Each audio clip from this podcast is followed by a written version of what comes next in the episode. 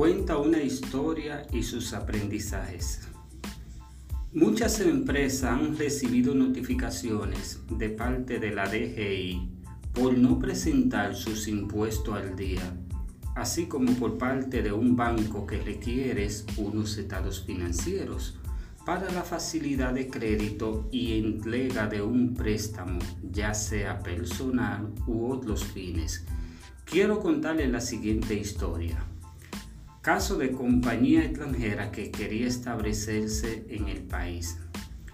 En una ocasión, una persona había sido contratado para brindar soporte a una compañía de telecomunicaciones, pero eran él y su equipo de trabajo de nacionalidad venezolana.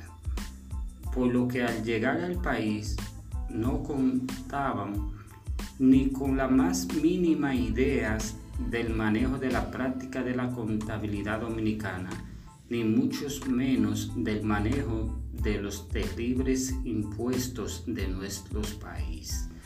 Una vez nos contrataron siendo su principal cliente, la compañía más grande del país en teléfono y telecomunicaciones, pudimos sacar la empresa hacia adelante y en un periodo de dos años ya tenía su oficina instalada funcionando con todo un equipo administrativo y su departamento de contabilidad al día, satisfaciendo su necesidad.